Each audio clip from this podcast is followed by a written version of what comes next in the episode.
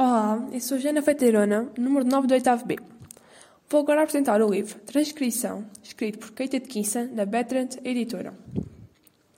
Este livro fala de uma jovem, Juliette Armstrong, e ela, no início da Segunda Guerra Mundial, foi recrutada para o mundo da espionagem na Grã-Bretanha. A aventura deste livro começa em 1940, quando Juliette tinha os seus 18 anos.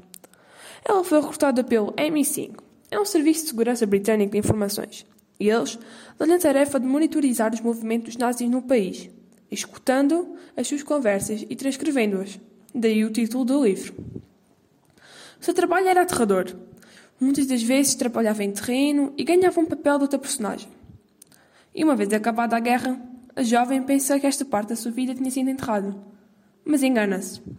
Por dez anos mais tarde, ela trabalhava numa espécie de telescola na rádio BBC e encontra o seu antigo colega de quando ela trabalhava na espionagem. Mas ficou bastante surpreendida e intrigada quando esse colega lhe volta às costas, como ela se fosse uma desconhecida. E ao longo dos dias vai encontrando mais pessoas do seu passado e repara que parece estar a ser perseguida e vigiada. E era verdade. Recebia recados anónimos e ia ficando cada vez mais preocupada, mas ela nunca chegou a descobrir quem que lhe mandava uh, os recados e quem estava a perseguir. Eu gostei deste livro, gostei bastante. Porque eu gosto de livros que falam da Segunda Guerra Mundial e achei interessante a vida da espia nesta altura.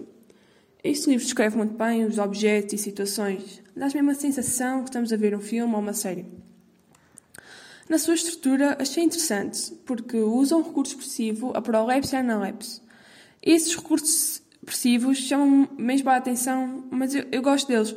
Mas se eu ficar algum tempo sem ler o livro, perco-me um bocado e assim não consigo dar continuidade. Recomendo a ler este livro às pessoas que gostam, especialmente da Segunda Guerra Mundial. E aqueles que não gostam também podem uh, ler, até recomendo também.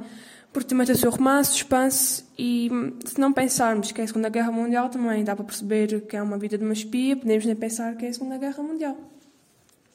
Obrigada.